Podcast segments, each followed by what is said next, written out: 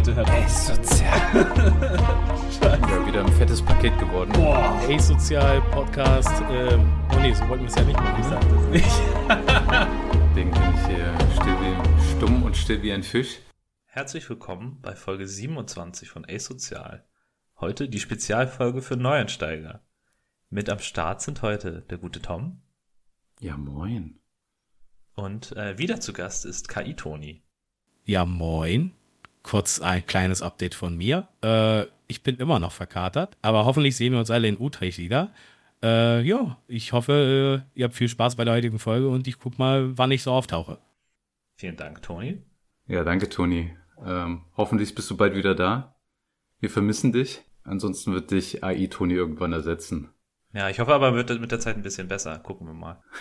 äh, genau, kommen wir zum roten Faden der heutigen Folge. Wir starten, indem wir nochmal kurz ähm, ein paar Worte zu Utrecht verlieren. Wir sind ja jetzt kurz vor dem EU Championship Final.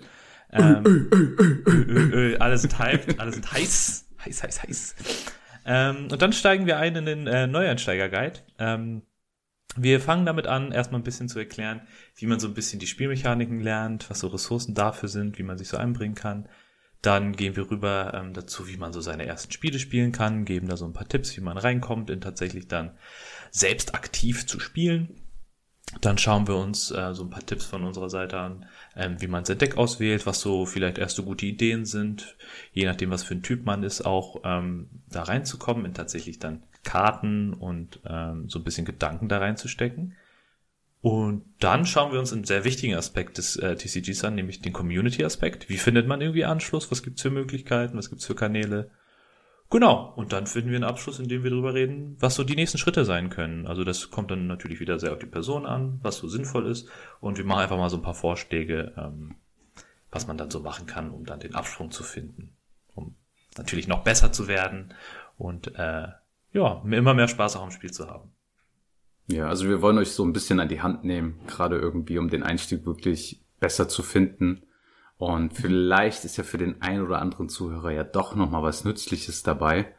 Ähm, für alle Profis, die, die uns hier zuhören, äh, tut uns leid, vielleicht ist der Content jetzt ein bisschen lame oder ihr kennt schon alles, aber hey, vielleicht äh, hört ihr ja gern unsere Stimmen und äh, wollt gern alles verfolgen, was wir sagen.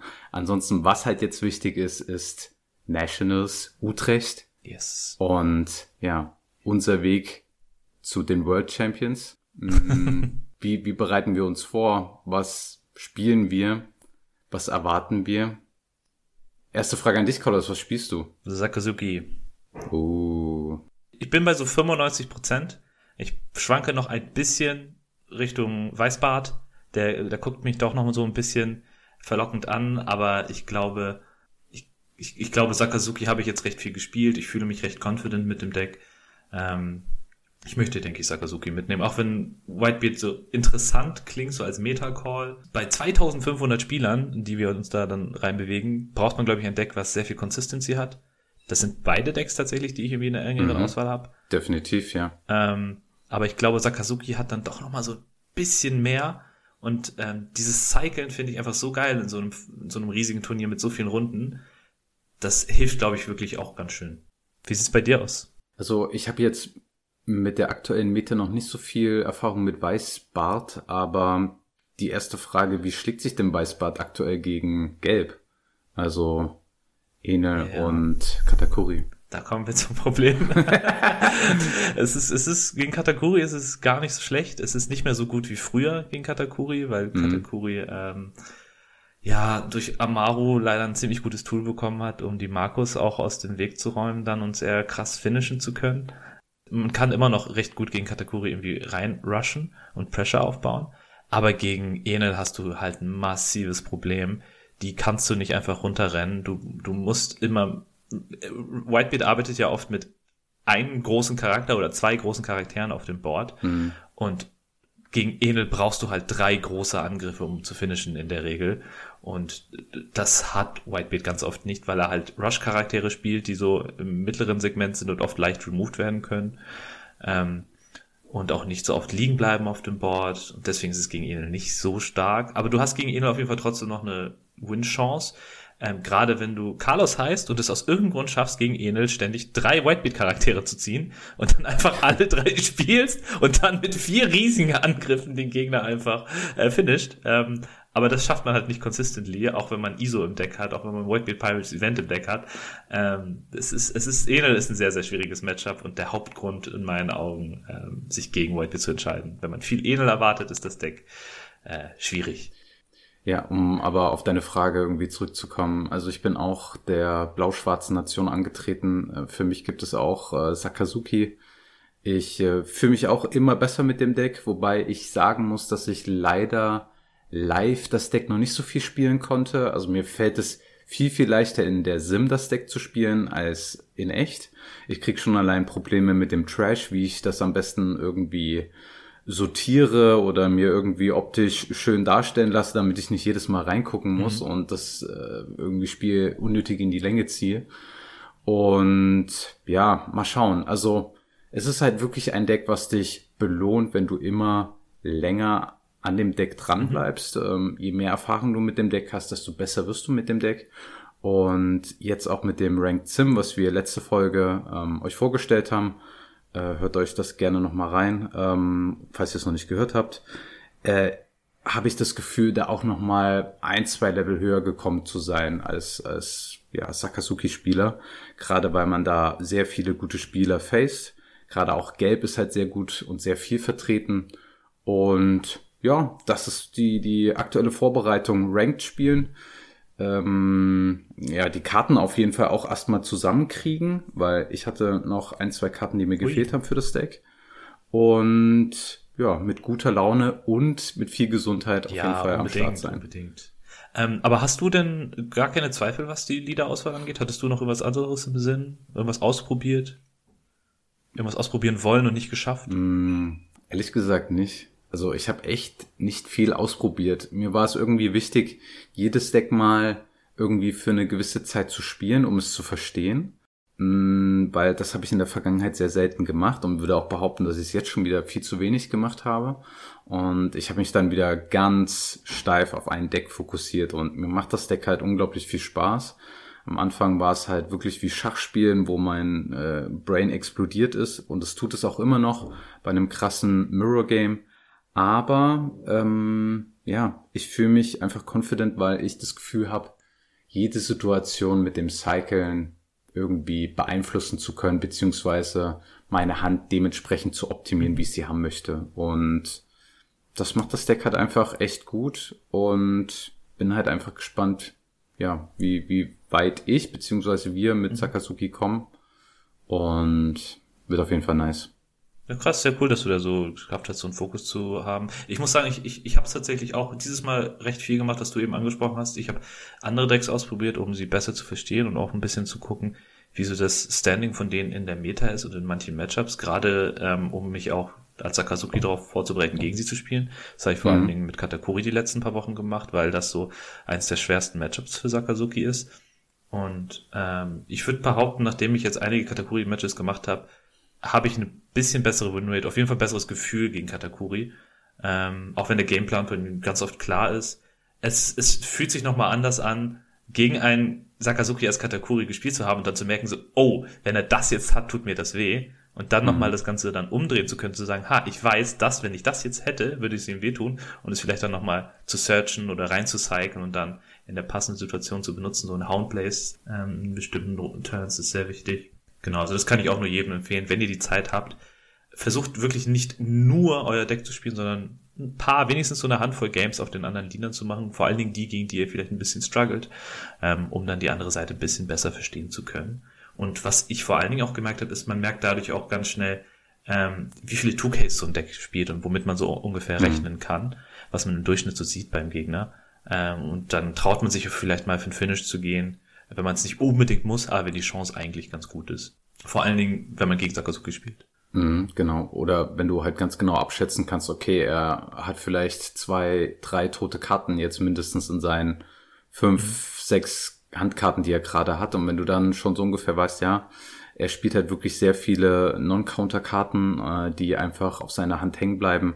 Ähm, und du bei jedem Deck so ein gewisses Gefühl hast, wie da die die Brick Hunt, so nenne ich sie mal, aussehen könnte, äh, ist das halt auch von Vorteil. Und du musst halt halt auch wissen, was könnte jetzt der Gegner potenziell spielen, was dir schadet. Und wenn du dieses Wissen hast, was geht bestmöglich in dem Zug deines Gegners, dann ist das halt für dich von Vorteil darauf, eventuell auch vorher zu reagieren und dich darauf vorzubereiten. Ja, super, genau. Also wir sind hyped auf Utrecht, wir freuen uns drauf. Wir freuen uns drauf, auch euch natürlich nochmal alle wiederzusehen. Ähm, ein paar Shoutouts gehen raus an die Leute, die wir letztes Mal auch noch mal kurz getroffen hatten. In, in, Hannover war tatsächlich recht wenig Zeit, Tom, du warst ja leider krank, aber allgemein fand ich das Event ganz schön stressig, deswegen kamen wir nicht dazu, ähm, mit so vielen äh, äh, uns auszutauschen und zu sprechen. Aber kurzes Shoutout an, an, an die Kaisen Crew, an, an den guten Happy in, insbesondere ähm, und äh, auch an die Jungs von Don Voyage, die wir, glaube ich, in Hannover, glaube ich, gar nicht getroffen haben. Ist, glaube ich, auch eine weite Reise wäre das für die gewesen. Ähm, äh, doch, doch, doch. Ähm, Toni hat die beiden ähm, getroffen. Ah, ja. doch, stimmt. Ich, ich habe ich hab die beiden noch gesehen am zweiten Tag. Ja, doch, doch, doch. Da war ich im 3 und 3 am Schwitzen und habe nur einmal rübergewunken und war voll so, fuck, ich habe gerade einen Trigger in der Hand, benutze ich den jetzt oder nicht? An dem Moment erinnere ich mich noch. nee, auf jeden Fall. Ähm, ich freue mich auf jeden Fall, da alle wiederzusehen oder zu sehen, vielleicht auch neu kennenzulernen. Mhm. Ähm, weil ich einfach letztes Mal nicht dabei war. Umso mehr bin ich hyped. Ich werde mit voller Energie am Start sein. Und ja, äh, falls ihr uns erkennt, äh, kommt auf uns zu. Ich weiß, ich werde auf jeden Fall ein schwarzes T-Shirt tragen mit Five Face als Logo, also mit unserem Teamnamen. Ähm, genau, falls ihr das seht und ähm, das ist ein gut aussehender Typ, das ist dann mit äh, großer Wahrscheinlichkeit ich. Und Nein, man erkennt uns auch, man erkennt uns auch an unseren Don. Da haben wir natürlich unser äh, Podcast-Logo drauf. Also sprecht uns gerne an, wenn ihr eins von beiden seht. Ja, Oder gerne, beides. gerne. ja, also würde uns auf jeden Fall freuen. So, genug äh, über das über über über das wichtigste Event dieses Jahres äh, zurück zu zu den Wurzeln von One Piece äh, des Kartenspiels. zu den Wurzeln zum Anfängerguide. Damals. Damals. ja, die die Lore kann ich leider nicht so gut, aber ja, genau. Also ähm, falls ihr alle, die neu angefangen habt, noch so lange am Ball geblieben seid ähm, und euch das langweilige äh, Intro reingezogen habt mit Utrecht, ähm, kommt jetzt die Belohnung. Wir würden euch gerne einfach mal so ein bisschen aufzeigen, was wir so in den letzten zwölf, 15 Monaten gelernt haben, worauf es so ein bisschen ankommt, wie man so ins Spiel reinfindet. Und ich hoffe, euch bringt das so ein bisschen was. Wir haben halt alle unsere Erfahrungen, die wir so gemacht haben, so ein bisschen runtergeschrieben, werden so ein bisschen, ja, darüber einfach quatschen und ja, gehen einfach mal chronologisch in einem hoffentlich niceen Freestyle-Talk einfach mal da durch. Und ja, äh, ich kann nur von, von meiner Erfahrung erzählen. Ich habe angefangen, ähm, ja, One Piece zu spielen, als es noch gar keine physischen Karten gab. Das heißt, ich habe über einen ja, Online-Client gespielt, den wir auch später nochmal vorstellen, äh, um ins Spiel hineinzufinden. Aber die wirklich coole Zeit, die dann angefangen hat, war, als es ja die ersten Turniere bei Stores gab. Ähm, ich muss, ich, ich glaube, wir müssen auch ein bisschen aufpassen, nicht so die, die Floskeln rauszuhauen mit Locals und so, weil man das vielleicht als Anfänger noch gar nicht so mhm. wirklich kennt. Hm, wenn wir Locals sagen, dann heißt das so viel wie der, der Magic, Pokémon, One Piece, Yu-Gi-Oh! Store bei euch, der Booster verkauft und parallel Veranstaltungen anbietet. Und ähm, in Hamburg war es zum Beispiel so, dass es jeden Freitag ja immer ein Local gab, so, so nennen wir es. Und dann gab es immer ein One Piece Turnier, was dann um 16 Uhr angefangen hat. Da sind wir zusammengekommen, haben gezockt und das war eigentlich der Beginn der coolsten Zeit von One Piece. Also mit, mit richtigen Leuten zu zocken und ja, das, das war so mein Weg. Aber mittlerweile sind wir schon ein bisschen weiter vorangeschritten. Man, ähm, ja, Communities haben sich schon aufgebaut und ja, ich denke mal, wie hat man von One Piece erfahren? Vielleicht durch andere TCGs, vielleicht von Freunden und man möchte jetzt einfach anfangen. Und da ist jetzt so die Frage, okay, man hat jetzt gehört, hm, One Piece scheint cool zu sein. Carlos, wie würde man jetzt als erstes an dieses Thema rangehen? Ähm, ich würde jedem empfehlen, erstmal zwei Sachen zu tun. Also es kommt so ein bisschen darauf an, ob man überhaupt schon mal so ein Sammelkartenspiel oder TCG schon mal gespielt hat. Ähm, aber die ersten beiden Sachen, die ich jedem ans Herz legen würde, ist einmal ähm, sich mal so ein How-to-Play-Guide auf YouTube anzugucken. Da kann ich ähm, einen Content Creator auf YouTube äh, sehr empfehlen, wenn man Englisch spricht, ähm, äh, sprechen kann. Das ist der True Champion Steven. Ähm, den Link könnt ihr auch auf unserem ähm, Linktree finden, den werde ich da verlinken und hier in die Beschreibung auch packen vom Podcast. Ähm, der macht TCG-Content für verschiedene TCGs. Der hat eins der meist angeguckten Tutorial-Videos für One Piece gemacht. Auch zu Recht, der erklärt das da ganz gut, erklärt so die Fundamentals, wie es so läuft, wie die Runden ablaufen, was für Kartentypen es gibt. Und ähm, man lernt ganz gut so, wie der Spielablauf ist, auch wenn man noch nie ein Kartenspiel gespielt Ähm, hat. ku- kurze Frage zu diesem Tutorial-Video. Kennst du das von Bandai? Mhm. Mit diesem, mit diesem, dieses gezeichnete von, mit, der eine heißt ja auch tatsächlich Tom Ja, und genau. äh, eine sie. Ich, ähm, fand ich auch damals ziemlich cool. Ja. Also Emma Emma. ah. fand ich auch ziemlich cool. Also hat Bandai eigentlich auch ganz cool gemacht. Ich erinnere mich ehrlich gesagt nicht mehr so gut daran. Deswegen dachte ich, dass es wahrscheinlich schlecht ist, weil ich mich nicht mehr dran erinnere. Aber das ist cool, dann kann man sich das auch angucken. Weil das wäre tatsächlich mein zweiter Tipp. Ähm, einfach mal auf die äh, OnePieceCardGame.com Seite zu gehen. Da gibt es eine Seite, ähm, for Beginners ist oben so ein Link, beziehungsweise man kann auch einfach slash Beginners an die URL ranhängen. Und da kann man sich, da kann man so ein bisschen so ein Gefühl für den Vibe, sage ich mal, entwickeln. Also mal also die Release-Trailer angucken, das Tutorial-Video vielleicht auch kurz. Das sind ganz, ganz kurze Videos, die gehen alle nur so eine Minute, Minute oder zwei. Und man sieht die Artworks, die zeigen, wie die Produkte aussehen, ähm, wie ähm, die verschiedenen Artwork-Typen, die es auch gibt. Machen die zum Beispiel ein Beispiel für eine Anime-Karte, für eine Manga-Karte, für eine Karte, die halt ein Original-Artwork hat und wie die Karten so grundsätzlich aussehen. Also da kriegt man so ein Gefühl dafür, so wie, wie sieht das Ganze eigentlich aus, wie könnte sich das so anfühlen. Was, das ist nämlich eine Sache, die mich äh, vor allen Dingen an dem TCG richtig krass interessiert hat. Ich, ich fand die Illustrationen einfach richtig cool von den Altarts.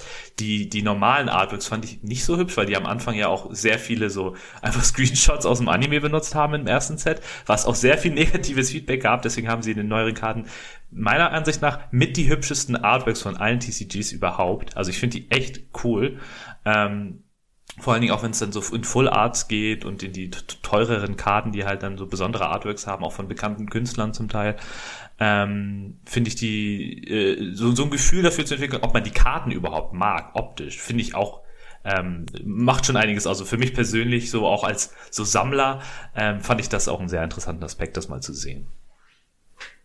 Ja, finde ich auch ganz cool. Was ich auch empfehlen kann, ist, es gibt von Bandai eine ja, Tutorial-App für das One Piece TCG. Ähm, es ist wirklich äh, nur, nur ein paar Kapitel zum Lernen plus äh, ein, zwei Testspiele, die man machen kann, äh, was man jederzeit wiederholen kann. Ähm, es geht um das rote Starterdeck, was es gibt mit ähm, Ruffy und das äh, lila Starterdeck mit Kaido. Und ja, man kriegt in so zwei, drei Tutorials so ein bisschen die Basics erklärt und dann gibt es wie so einen kleinen Minikampf, den man dann machen kann. Und damit habe ich eigentlich auch so ein bisschen reingefunden damals. Und Ja. es ist ein bisschen kompliziert von der Steuerung. Ähm, ich finde es nicht ganz so intuitiv, bin ich ganz ehrlich, aber um die Regeln ein bisschen besser zu verstehen, beziehungsweise um, ähm, ja, wenn man vielleicht den Ehrgeiz hat, sich da ein bisschen durchzuwursteln, kann das super viel Spaß machen. Man hat noch keine Karten gekauft, man kriegt ein Gefühl, wie das Spiel funktioniert und die KI dahinter, also man spielt gegen Computer, die ist halt auch echt dumm. Am Anfang kann man natürlich Ja. verlieren. Äh, am Anfang verliert man wahrscheinlich auch. Äh, da habe ich auch verloren, als ich angefangen habe damit. Aber je mehr man das Spiel beherrscht, desto einfacher wird das Ganze und desto mehr merkt man, die KI beherrscht jetzt nicht alle Techniken dieses Spiels, sagen wir es mal so.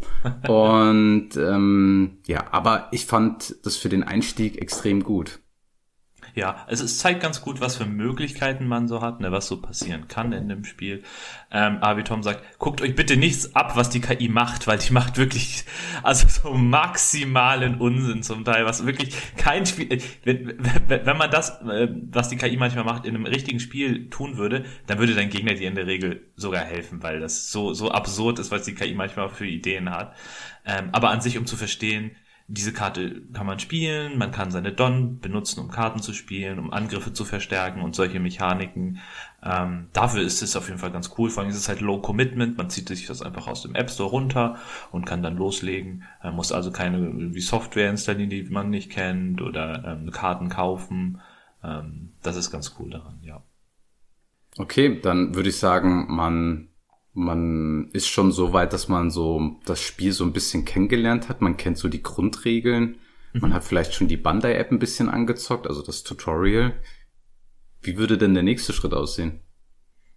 Genau, also dann den nächsten Schritt zu gehen, so echte erste Spiele zu spielen, das ist so ein bisschen jetzt eine Typfrage. Ähm, ich kenne viele Spiele, die haben es dann so gemacht, die kannten so einen Kartenladen, Spieleladen bei sich im, im Ort, in der Stadt oder in der nächstgrößeren Stadt und sind da einfach mal hingefahren und haben vielleicht vorher auf der Webseite geguckt oder angerufen und einfach mal gefragt, wann ist denn so ein One-Piece-Turnier bei euch? Wann spielen die Leute bei euch? Sind dann vorbeigekommen, äh, haben einfach mal so gefragt, so hey, ich bin neu, kann ich mal zugucken? Äh, und haben sich dann einfach mal so ein paar Runden neben die Spieler gesetzt, sich mit denen ein bisschen unterhalten, zugeguckt. Und ähm, wenn man so, ich sag mal so spontan und offen ist und sich auch gerne einfach mal so hinsetzt und mit den Leuten quatscht, ist das, glaube ich, ein sehr guter Ansatzpunkt. Da lernt man sehr schnell sehr viel. Ähm, wenn Zeit zwischen den Runden ist oder nach dem Turnier, dann findet man auch garantiert jemanden, der Lust hat, einem das kurz zu erklären und ein paar Testspiele einfach mit einem zu machen, ganz schnell. Ähm, in der Regel haben die Shops auch fast alle noch ähm, so Demo-Material, was die einem können, also so ein, so ein erstes Testdeck, was nicht ganz reicht, um zu spielen, aber mit dem man schon so einige Karten hat. Viele davon auch echt gut. Ähm, und das ist einfach ein sehr, sehr guter Ansatzpunkt, wenn man so einen Shop in der Nähe hat und da ohne großen Aufwand so vorbeigucken kann äh, und sich das auch traut, das ist natürlich auch nicht für jeden was so vom, vom Ding her, ähm, dann ist das ein sehr guter Einstiegspunkt. Die Alternative, ähm, die ich vorschlagen würde, für die, die nicht so diese Möglichkeit haben oder keine Lust dazu haben, ist, ähm, sich ähm, den One Piece Sim runterzuladen. Den findet ihr auch in der Beschreibung, beziehungsweise bei uns im Linktree. Ähm, das ist so eine Software, die wurde von einem von einem einzelnen Typen entwickelt, der nennt sich äh, Batsu. Ähm, und in diesem Simulator, den könnt ihr euch runterladen, den gibt's für verschiedene Plattformen. Den gibt's für, für Windows, für Android, also für Android-Telefone, für iOS-Telefone und auch für den Mac.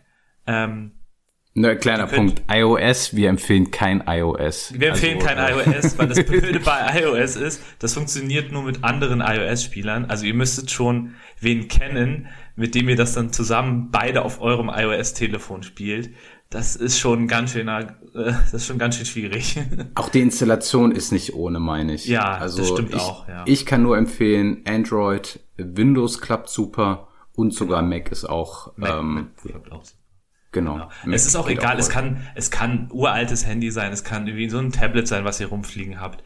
Die Anforderungen an das Spiel sind wirklich sehr gering technisch. Genau. Und dann könnt ihr einfach ähm, das Ding mal starten. Das ist einfach, das ist ein fertiges Programm. Also ihr müsst jetzt nichts groß installieren oder so, sondern es ist einfach ein Ordner, in dem sind alle Dateien drin. Ähm, da gibt es eine Datei, mit der könnt ihr dann eben die, die, das Programm starten. Und dann könnt ihr euch ein Deck zusammenklicken. Es gibt auch fertige Decks, die sind schon drin, mit denen ihr erstmal arbeiten könnt. Da ist zum Beispiel auch ein Zorro-Deck mit drin. Ähm, und dann könnt ihr einfach mal in die ersten Runden gehen. Ich würde euch empfehlen, ähm, einfach mal zu joinen und so ein bisschen rumzuprobieren. Ihr könnt aber auch tatsächlich gegen euch selbst lokal spielen. Oder wenn ihr jemanden kennt, natürlich auch einen privaten Raum aufmachen und dann mit der Person spielen. Ähm, ich würde ganz ehrlich sagen, einfach mutig, einfach in einem Raum joinen und einfach mal ausprobieren mit einem der Starterdecks und gucken, was passiert. Ähm, und genau, einfach mal ein Spiel spielen. Genau, also ich kann ähm, den Simulator auch nur empfehlen. Ist eine echt tolle Möglichkeit, das Spiel zu spielen, ohne irgendwie Geld in die Hand zu nehmen. Mhm. Ihr könnt euch auch gerne da nochmal YouTube-Videos dazu anschauen. Da gibt es auch Leute, die zeigen, wie man das Ding am besten benutzt ähm, worauf man achtet, was man vielleicht dann noch irgendwie konfigurieren kann, wenn ihr Bock da drauf habt. Was vielleicht auch noch ein cooler Tipp ist, ist, äh, man kann, wenn man ein Spiel erstellt, ähm, selber den, den Namen definieren. Also ihr könnt mhm. dann entweder ich weiß nicht, ob man das in seinem Spielernamen macht oder dann wirklich, wenn man das neue Spiel erstellt, dass man dann einfach reinschreibt, dass man vielleicht gerade ein Anfänger ist und ähm, vielleicht selber gegen Anfänger spielen möchte. Und ähm, meist, ähm, gerade wenn man wirklich schreibt, dass man Anfänger ist, äh, kommen, glaube ich, auch Leute dann auch rein, die selber vielleicht nicht so erfahren sind in dem Spiel. Und ja. man trifft da mit größerer Wahrscheinlichkeit einen Spieler, der auf ähnlichem Niveau ist, als wenn man das nicht tut. Mhm. Also ähm, ich glaube, das schadet einfach nicht und ja, genau. also das, das findet man, aus. Das findet man, wenn man ähm, on, auf Online geht und dann oben rechts sieht man so die Einstellung dazu, wenn man ein eigenes Spiel öffnet und ganz oben rechts ist tatsächlich auch so ein Beschreibungsfeld für dann den Titel dieser Lobby, die man selber aufmacht, diesen Raum. Genau. Ja, ich glaube, das, was Tom sagt, kann man unterschreiben. Es ist, es joint dann vielleicht auch jemand, der vielleicht auch Lust hat, jemandem das Spiel zu erklären. Das Coole, was ich echt sagen muss am One Piece TCG ist, äh, ich habe wirklich kaum Spieler getroffen, wo ich sagen würde, die sind jetzt, weiß nicht, super unfreundlich oder, oder aggressiv oder sowas, sondern es ist echt eine sehr coole Community. Viele Leute unterstützen auch neue Spieler so gut wie sie können, ähm, auch online tatsächlich. Ähm, also ich, ich, ich glaube, Neu Neuankömmlinge sind eigentlich immer willkommen und ähm, kriegen immer eine Chance, ja. Genau, wir haben ja so zwei Arten gerade vorgestellt. Einmal wirklich in den Stores zu gehen und da irgendwie zu spielen oder halt auch online.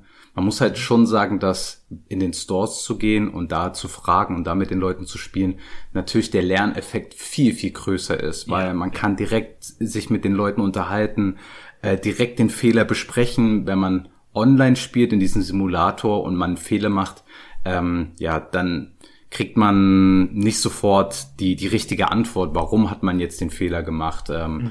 Vielleicht schreibt auch der Gegner einem gar nicht zurück oder so. Und ähm, natürlich, wenn man wirklich menschlichen Kontakt hat und man zockt zusammen, dann lernt man einfach so viel, man kann so viele Fragen stellen und ja da ist einfach der Lerneffekt einfach viel größer. Genau. Und die, die Sim erklärt einem auch nicht vielleicht, warum man bestimmte Sachen nicht machen kann, wenn man eine Karte vielleicht nicht richtig gelesen hat und die eine Bedingung hat oder so, sondern in der Sim kannst du sie dann einfach nicht benutzen. Und im echten Spiel würdest du sie benutzen, dein Gegner würde dir vielleicht erklären, warum das nicht geht und dann hast du direkt diesen Lerneffekt, den Tom auch gerade meinte. Oder es ist, was auch äh, echt cool ist, physisch ist halt, du kannst Dinge tun, äh, und der Gegner sagt dir dann vielleicht, hm, an deiner Stelle würde ich das jetzt anders machen. Und dann kann man das, den Zug vielleicht zurücknehmen und einen alternativen mhm. Zug mal besprechen und sich angucken zusammen. In der Sim geht das nicht. Wenn du etwas getan hast, dann ist das durch. Es gibt keinen rückgängig machen Knopf, auch in einem Freundschaftsspiel nicht oder sowas. Es ist immer quasi bitterer Ernst und wenn man etwas tut, dann ist das getan und kann nicht rückgängig gemacht werden. Ja, daran erkennt man halt, dass es von jemanden, von einer einzelnen Person entwickelt wurde. Also es soll wirklich ganz stumpf einfach die Regeln befolgen und das Spiel mhm. ähm, zum Laufen bringen und da ist halt nicht viel, viel Spielraum für Sachen zurückziehen oder rückgängig machen.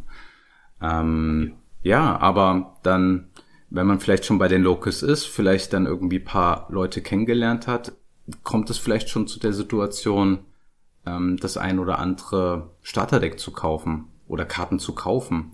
Vielleicht weiß man ja schon, was für ein Deck man spielen möchte. Am einfachsten ist natürlich, mh, mm, sich vielleicht wirklich mit den Starterdecks erstmal zu beschäftigen.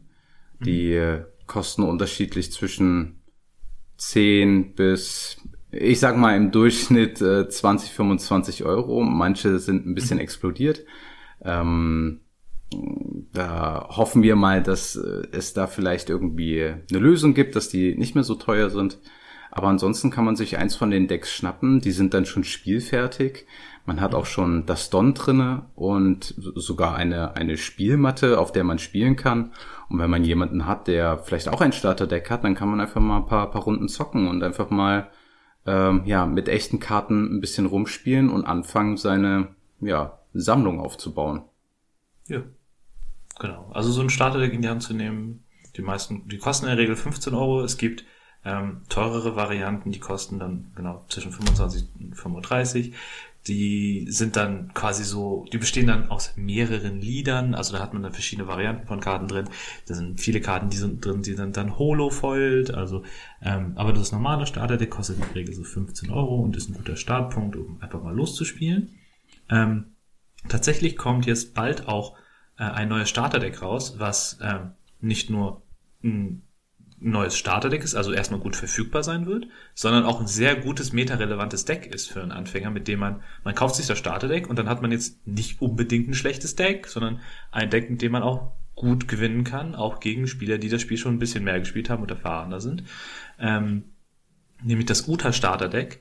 Ähm, und wenn man sich ähm, da so ein bisschen reinfuchst, wie das genau funktioniert, dann hat man damit schon recht gute Chancen, auch seine ersten Wins abzuholen.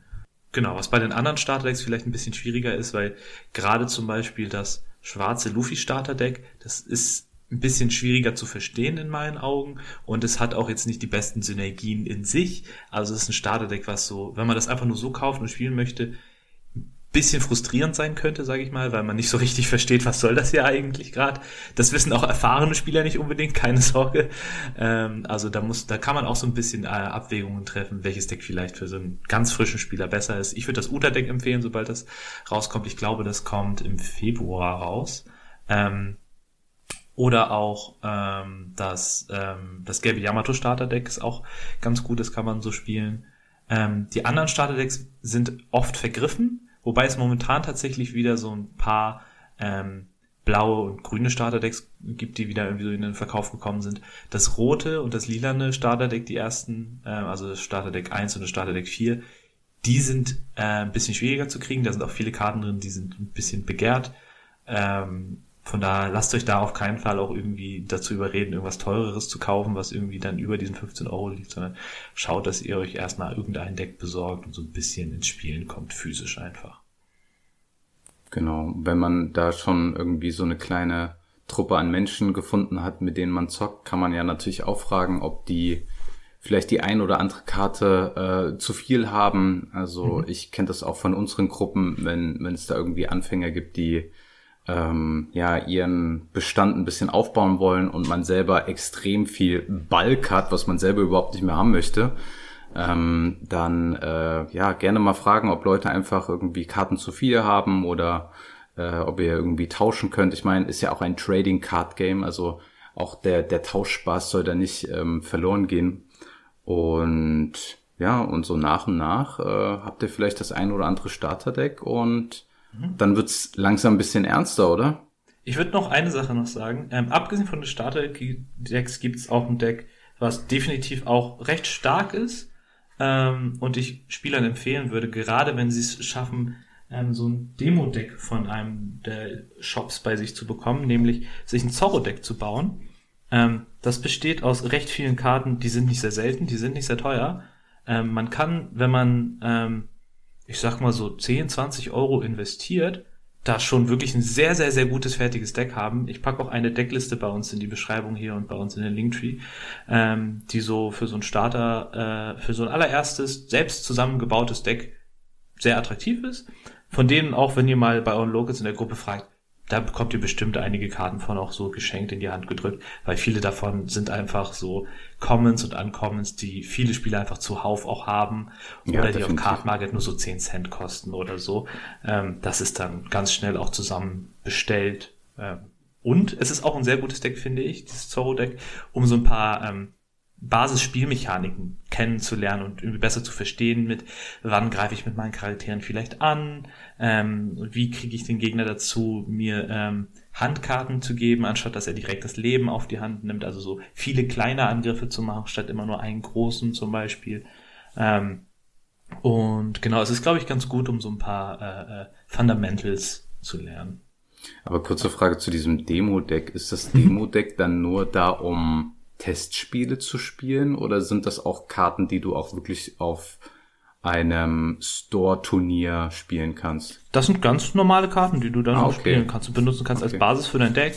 Und ich würde sagen, die Hälfte davon kannst du definitiv in der Deck tun, ohne zu denken, dass das jetzt irgendwie super schlecht wäre oder so, sondern die sind wirklich gut. Da ist zum Beispiel auch äh, Makino drin, da sind zwei, äh, 2000er Counter Brook drin, ähm, Guardpoint ist da drin, die Suchanami aus, also da sind recht viele so OP01 und OP02 Karten, die definitiv gut sind. Auch so ein paar rote Starter der Karten, die äh, recht begehrt sind.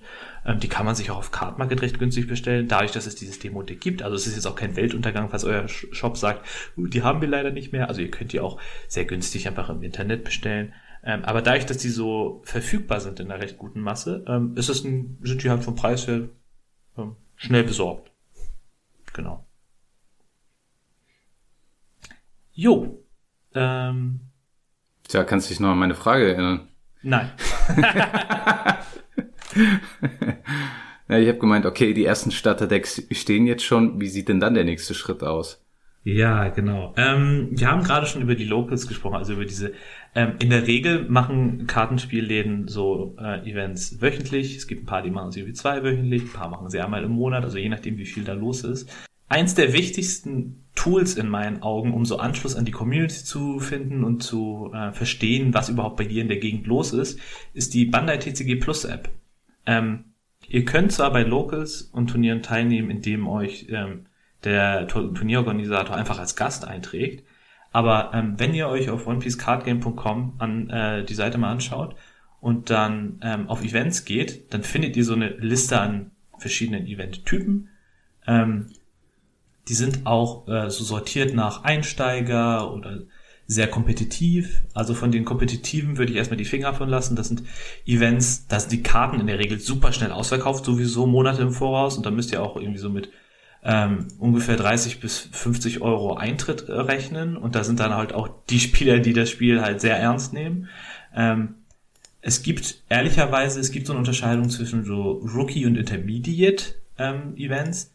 Die gibt's aber nicht wirklich. In der Regel ähm, machen die Stores ähm, die sogenannten Pirate Party Events, die, die, die, die gibt es selten wirklich bei Locals, sondern meistens verteilen sie die Karten, die für die Pirate Party Events äh, gedacht sind, dann ähm, bei ihren normalen Store Locals, die sie dann halt in einem gewissen Zyklus haben. Also in der Regel ähm, würde ich empfehlen, euch nach zwei Arten von Events zu gucken, und zwar ähm, den Store Tournaments und ähm, den Sealed Battle.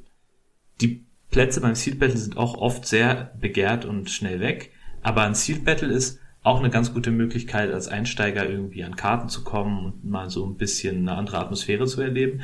Ähm, Sealed Battle ist, ähm, ihr kauft euch äh, ein in das Event, indem ihr äh, so ein bisschen mehr äh, Eintritt zahlt als bei einem normalen Local. So ein normales Local kostet in der Regel so zwischen 5, 10 Euro, so ungefähr.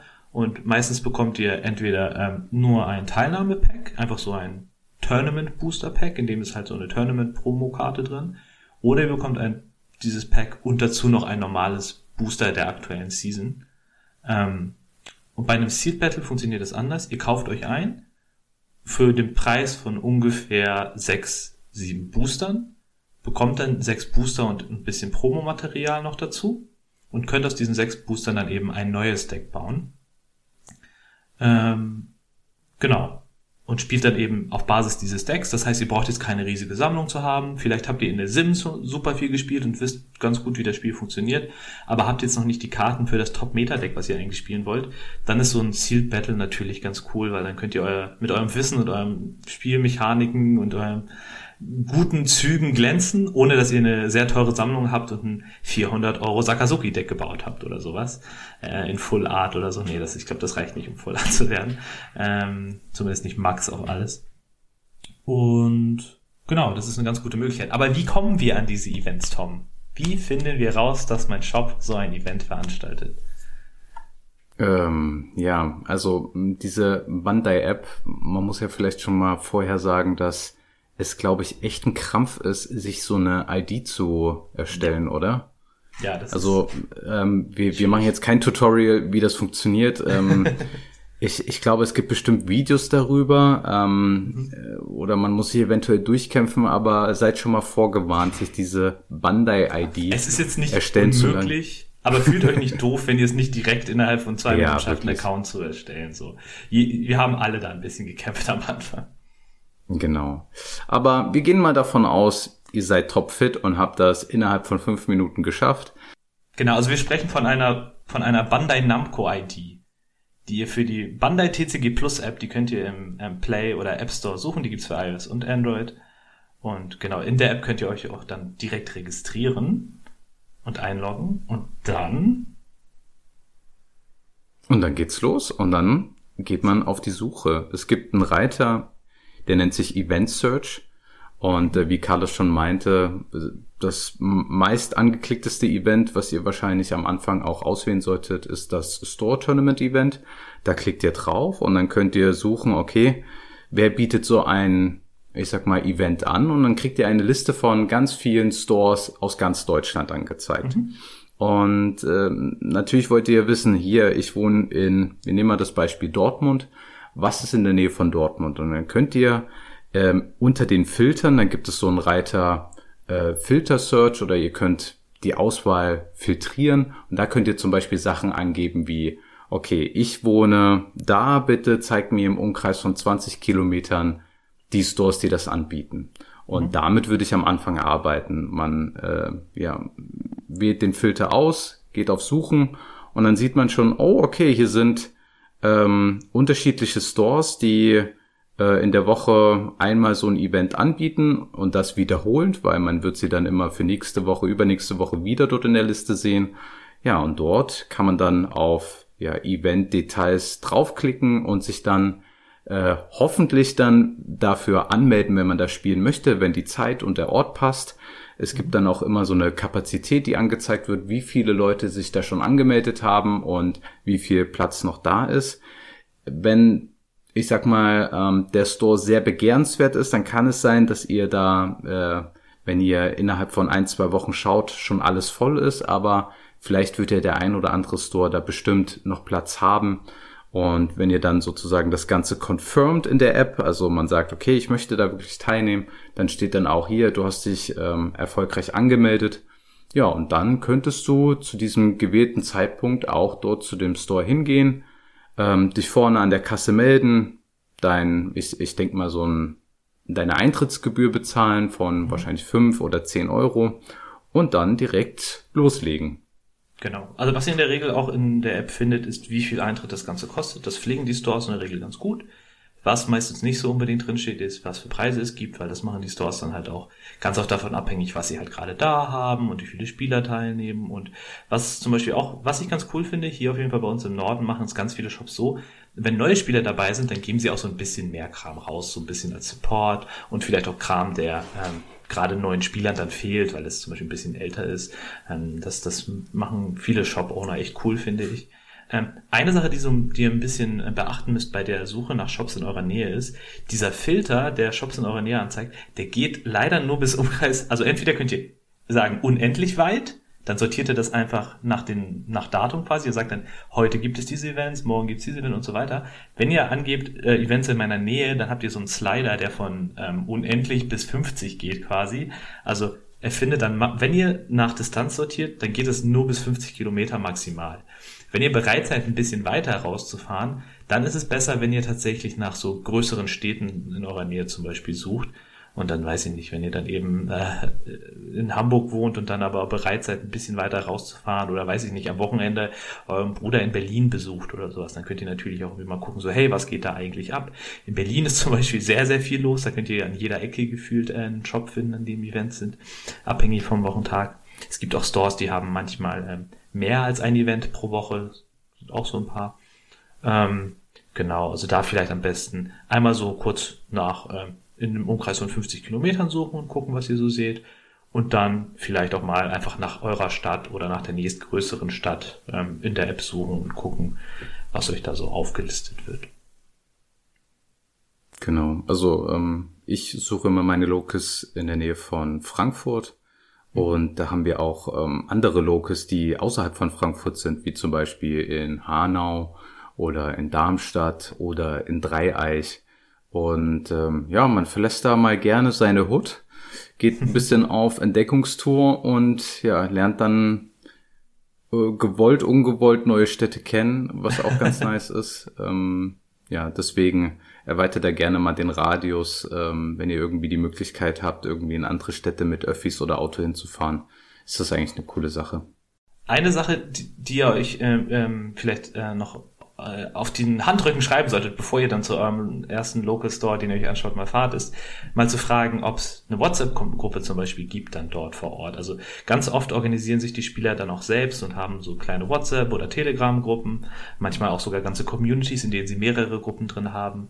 Ähm, zum Beispiel hier in Hamburg haben wir eine Gruppe, Gott, wie viele Leute sind wir da jetzt drin? 120 oder so. Also wir sind dann auch immer happy, neue Spieler mit reinzunehmen. Wir teilen da Informationen zu den Locals, allgemein zu One Piece Releases und Tournaments und Anmeldungen, die anstehen und sowas. Also da Anschluss an so eine Community zu finden, die bei euch vor Ort ist, kann auch super viel wert sein, weil ihr dann eben mit Infos ein bisschen besser befüttert werdet, sage ich mal, und vielleicht auch Ansprechpartner findet, die euch helfen können bei bestimmten Fragen. Ähm, mir ist gerade so eine spontane Idee eingefallen. Ähm, ich finde ja diese lokalen Gruppen, diese Städtegruppen ja immer total cool. Und ähm, ich kenne die aus Darmstadt, ich kenne die aus Frankfurt, aus Hamburg, aber die von den anderen Städten kann ich halt überhaupt nichts sagen dazu. Ja. es wäre jetzt eigentlich ganz cool, wenn wir es vielleicht auch schaffen, vielleicht auch hier mit diesem Anfängerguide vielleicht mehrere WhatsApp-Gruppen irgendwie zusammenzusammeln, Klar, die wir stimmt, dann irgendwie ja. präsentieren können, ähm, so dass wir neue Anfänge da in die dementsprechenden Gruppen weiterleiten können. Also ja. wenn ihr vielleicht, keine Ahnung, aus Dortmund, München, wo auch immer ihr uns hört, Erfurt vielleicht, ähm, Berlin. äh, wenn, München. Berlin, ja, ja, aber Erfurt, beste Stadt. Rostock. Ähm, wenn, wenn, wenn ihr irgendwie da eine One Piece Gruppe habt, dann äh, gerne teilt sie mit uns. Ähm, wir würden wirklich neuen Spielern irgendwie die Möglichkeit geben, dann direkt schon in diese Gruppen ja sich einfinden zu können und mhm. ähm, ja so schnell wie möglich den den besten Start in das TCG zu erleben. Ja, wäre eine coole Sache. So also eine, wir machen so eine kleine Sammlung und dann Vielleicht ein, genau. ein, so ein Dokument, in dem dann die ganzen äh, Links drin stehen. Coole Idee. Wäre eine coole Sache. Also schreibt uns äh, über, keine Ahnung, sämtliche Kanäle, sprecht uns an, teilt uns das mit, Discord, ähm, Instagram, und da hört schon, glaube ich, auf. Ähm, Ruft uns an und ja, Ruft Hier ist meine Kreditkarten. Äh, warte. Äh, nee, genau. Also wir können ja auch, wie du sagtest, wir kennen ja selber schon so ein paar und dann starten wir einfach mal mit so ein paar und ergänzen gerne äh, jegliche Tipps, die ihr da habt. Ja, das ist eine coole Sache. Das wäre super. Also würden uns auf eure Hilfe äh, sehr freuen und ja, ist eine feine Sache. Ähm, genau, äh, ich habe WhatsApp-Gruppen genannt. Was halt auch nicht fehlen darf, sind äh, Discord-Gruppen. Ja. Oder beziehungsweise ja die die Discord-Gruppe, die man jetzt hier nennen könnte, ist die One Piece TCG Dachserver-Gruppe. Mhm. Also das ist so die Discord One Piece Gruppe, die Österreich, Deutschland und Schweiz zusammen vereint.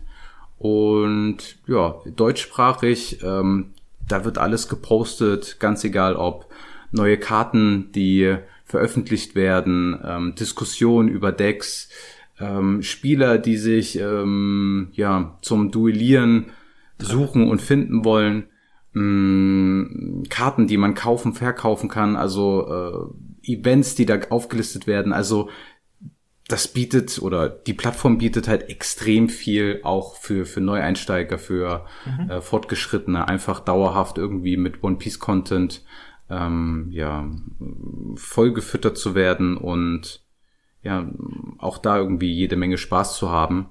Ja. Mm, ich würde sagen, den Link packen wir auch unten mit rein. Auf jeden zumindest Fall. zu der Discord-Gruppe. Es gibt auch andere, aber ich finde, für den Einstieg ist das so die, die beste Gruppe, die man irgendwie mhm. ja, auffinden sollte. Finde ich auch. Ist vielleicht für den Anfang so ein bisschen überwältigend, wenn man vor allen Dingen Discord oh, auch noch ja. nicht so gut kennt, wenn man da reingeht und sich erstmal so, boah, was ist denn hier los? Erstmal hier 300 Channel, da ist ein Voice-Channel, hier sind Text-Channel, da unten sind Tische, an denen Leute spielen, keine Ahnung, was hier los ist.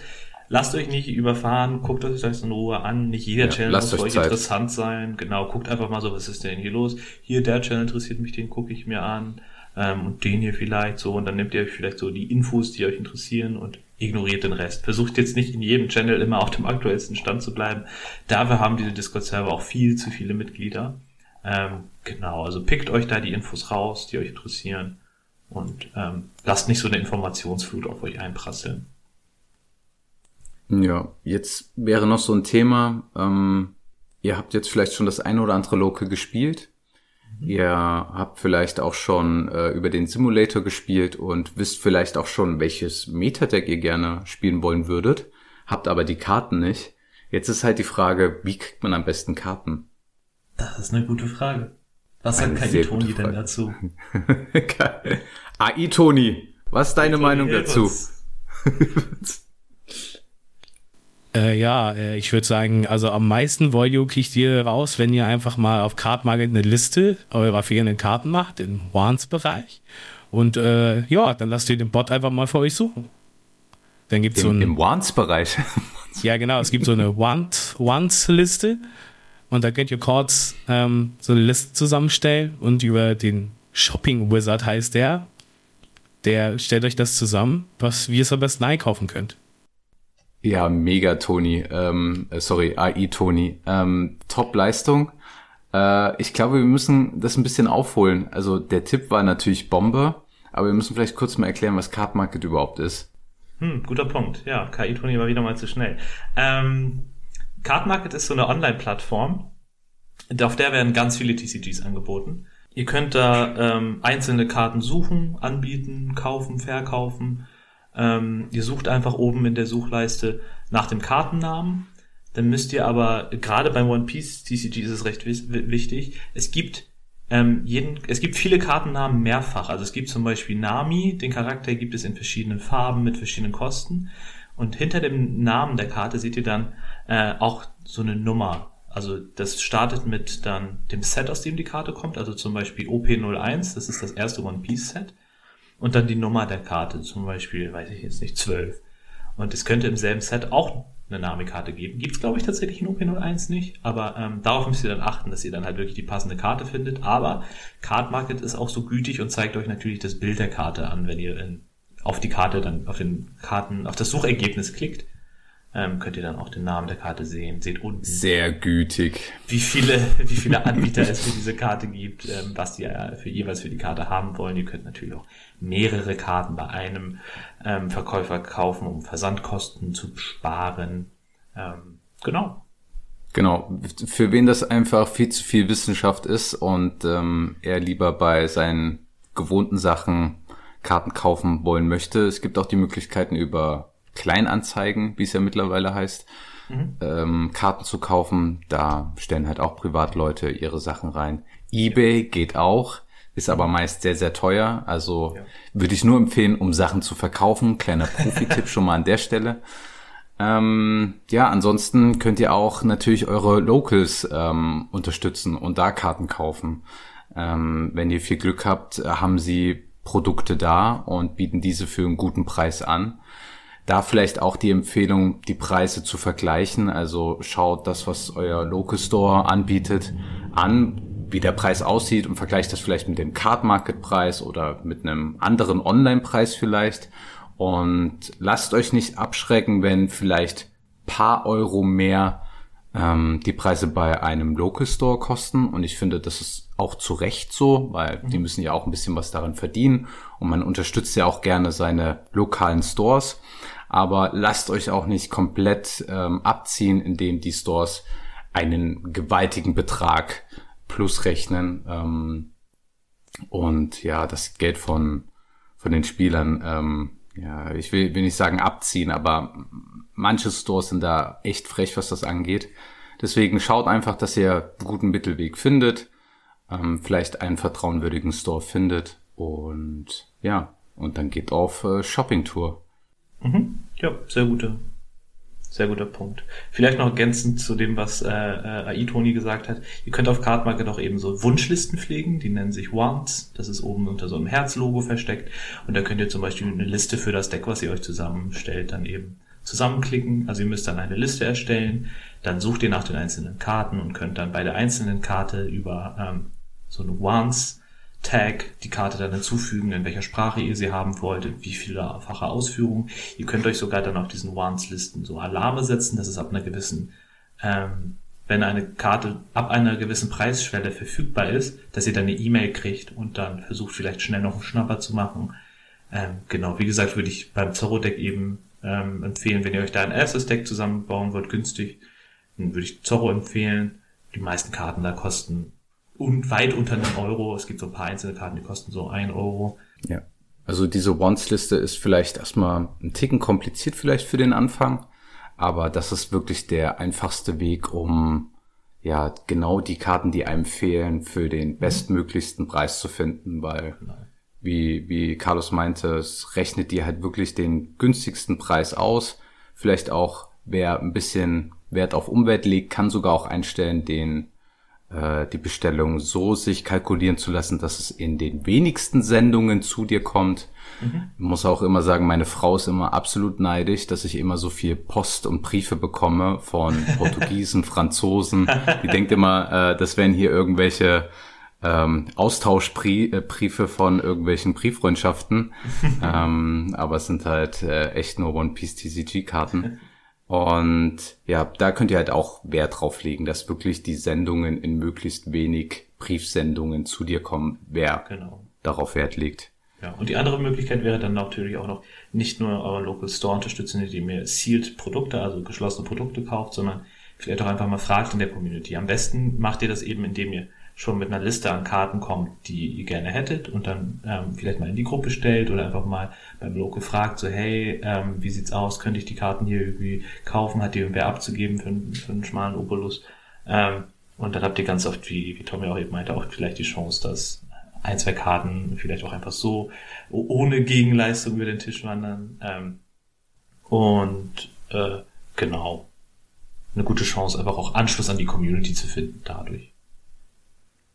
Ja, dann hoffen wir natürlich, dass ihr mit diesem Guide gute erste Schritte macht, Spaß am DCG findet und feststellt, ja, das ist hammergeil, ich will mehr machen, ich will heiß, ich bin heiß gelaufen, wie, wie, wie mache wie mach ich denn jetzt am besten weiter? Was sind so die nächsten Schritte, die man so gehen könnte, wenn man so angefangen hat, das Spiel wirklich so für sich zu entdecken? Ähm, Tom, hast du Ideen? Hm, die nächsten Schritte. Ja. Ja, ich glaube, die, die, die allernächsten Schritte, wenn man wirklich warm gelaufen ist und ja, vielleicht auch hier schon das ein oder andere Loke gewonnen hat. Das kommt jetzt ziemlich spontan, das steht hier nicht auf meiner äh, auf der Agenda, aber ich würde doch, sagen, doch, steht auf es, Turnieren steht gehen. Steht es? Steht es, Next Steps. Next Steps? Ja, was sind denn Next Steps?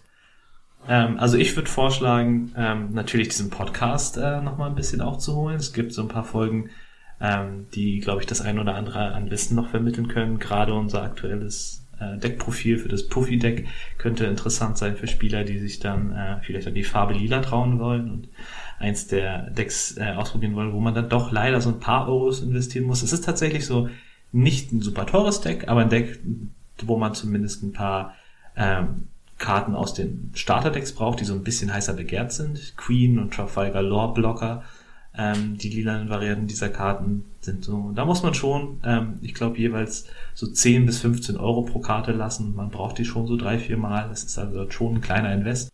Genau, also da, damit würde ich jetzt nicht vielleicht unbedingt direkt starten. Ähm, außer man hat es natürlich vorher in der Sim probiert und merkt so, ja, da habe ich richtig Bock zu. Genau, aber das wäre tatsächlich auch einer der nächsten Steps in meinen Augen, einfach mal sich an verschiedene Decks reinzutrauen in der Sim. Nicht, nicht nur bei den simplen roten Decks, sage ich mal, zu bleiben, sondern auch mal was anderes auszuprobieren, was anders funktioniert. Ähm, sich vielleicht auch Gameplay-Videos auf YouTube anzugucken von so größeren Turnieren. Es gibt ähm, super viel Content, was irgendwie dann die, die beiden großen Turnierformate, die es gibt, ähm, die äh, Regionals und Treasure Cups, da könnt ihr einfach mal nach äh, Suchen auf YouTube und dann irgendwie nach äh, Tournament äh, Recordings davon, also sei das online, sei das offline, einfach mal ein bisschen zuzugucken, wie die ganz großen Jungs das Spiel dann vielleicht auch spielen und sich vielleicht auch ein, zwei Sachen abzugucken, einfach mal. Weil, weil wir die Boys ja schon mal erwähnt haben, also ähm, zwei Gruppen können wir ja in der Hinsicht da auch nochmal ansprechen. Also YouTube-Videos, im deutschen Umfeld äh, können wir die Kaisen Crew definitiv empfehlen. Die haben auch ja. extrem geile Anfängervideo, mhm. äh, Videos und Klar, auch ähm, für Fortgeschrittene. Also da haben die sich auch super viel Mühe gemacht. Also da könnt ihr auf jeden Fall auch äh, zig Content-Stunden reinziehen. Mhm. Ähm, wenn ihr die Schnauze voll habt von unseren äh, zwei, drei süßen Stimmen, ähm, dann könnt ihr auch natürlich die Jungs von Don Voyage euch reinziehen, ähm, ja. die genauso guten Content machen und ähm, Deck-Profiles raushauen und Content abliefern. Mhm. Ähm, ja, ich glaube, gerade am Anfang kann man sich nicht genug reinballern, um reinzukommen. Und irgendwann ist man addicted und mhm. ja, dann ist man im sogenannten Rapid Hole drinne und kommt so schnell nicht mehr raus. Im sogenannten Rapid Hole. Sehr gut. Ja, genau. Vielleicht noch ein Content Creator, den werde ich noch einen Shoutout geben. The Eggman, also der ist englischsprachig, um wenigstens einen englischsprachigen noch mit reinzuwerfen. Der macht sehr gute Videos, äh, tatsächlich Deckprofile, aber auch ähm, streamt er auf Twitch. Und ähm, er macht vor allen Dingen auch viele so kurze Zusammenfassungen von Turnieren und so zeigt dann so für die Top 16 meistens, manchmal für die Top 32, was so die äh, höchstplatzierten Decklisten pro Leader sind. Und das finde ich dann auch immer ganz spannend zu sehen. Er erklärt dann auch meistens so, was seine Meinung zu den Decks ist und vielleicht auch so ein, zwei Keykarten, versuchst so ganz grob sehr viele verschiedene Decks abzureißen. Da kann man dann auch mal so einen Eindruck davon gewinnen, äh, welche Leader vielleicht besonders stark sind zu, zu dem Zeitpunkt immer. Ja, auch eine, eine gute Wahl. Auch sehr sympathischer Typ der sich auch mit anderen TCGs beschäftigt. Ja. Ähm, macht auf jeden Fall auch sehr viel für die Co- Community. Sehr cooler Typ. Ja. Ja, AI, AI, Tony. Ähm, magst du den Abschluss machen? Hast du noch letzte Worte? Klar, gern doch. Ähm, wie wär's mit einem äh, Witz zum Abschluss? Was ist die Lieblingsmusik von Piraten? Oha. R&B. R&B, Wow. nice. Oh, der, der saß jetzt aber. oh Mann, ey. Ich glaube, an der, Okay. an der I müssen wir noch ein bisschen arbeiten. Ah, ich glaube auch, ich glaube auch. Ja, dann würde ich sagen, ähm, Hoffen wir, dass Toni nächste Woche wieder am Start ist. ich hoffe wirklich. Diese AI-Witze, ähm, die, die halte ich nicht aus. Ich brauche den, den waschechten Humor vom Toni. Oh ja, der fehlt. Ja, in diesem Sinne, vielen Dank fürs Zuhören. Und ähm, ich hoffe, ihr konntet einiges daraus mitnehmen. Ansonsten würde ich sagen, hören wir uns nächste Woche und bleibt schön asozial. Ja, wieder ein fettes Paket geworden. A-Sozial Podcast. Ähm, oh nee, so wollten wir es ja nicht machen. Ich sag das nicht. Deswegen bin ich hier still wie, stumm und still wie ein Fisch.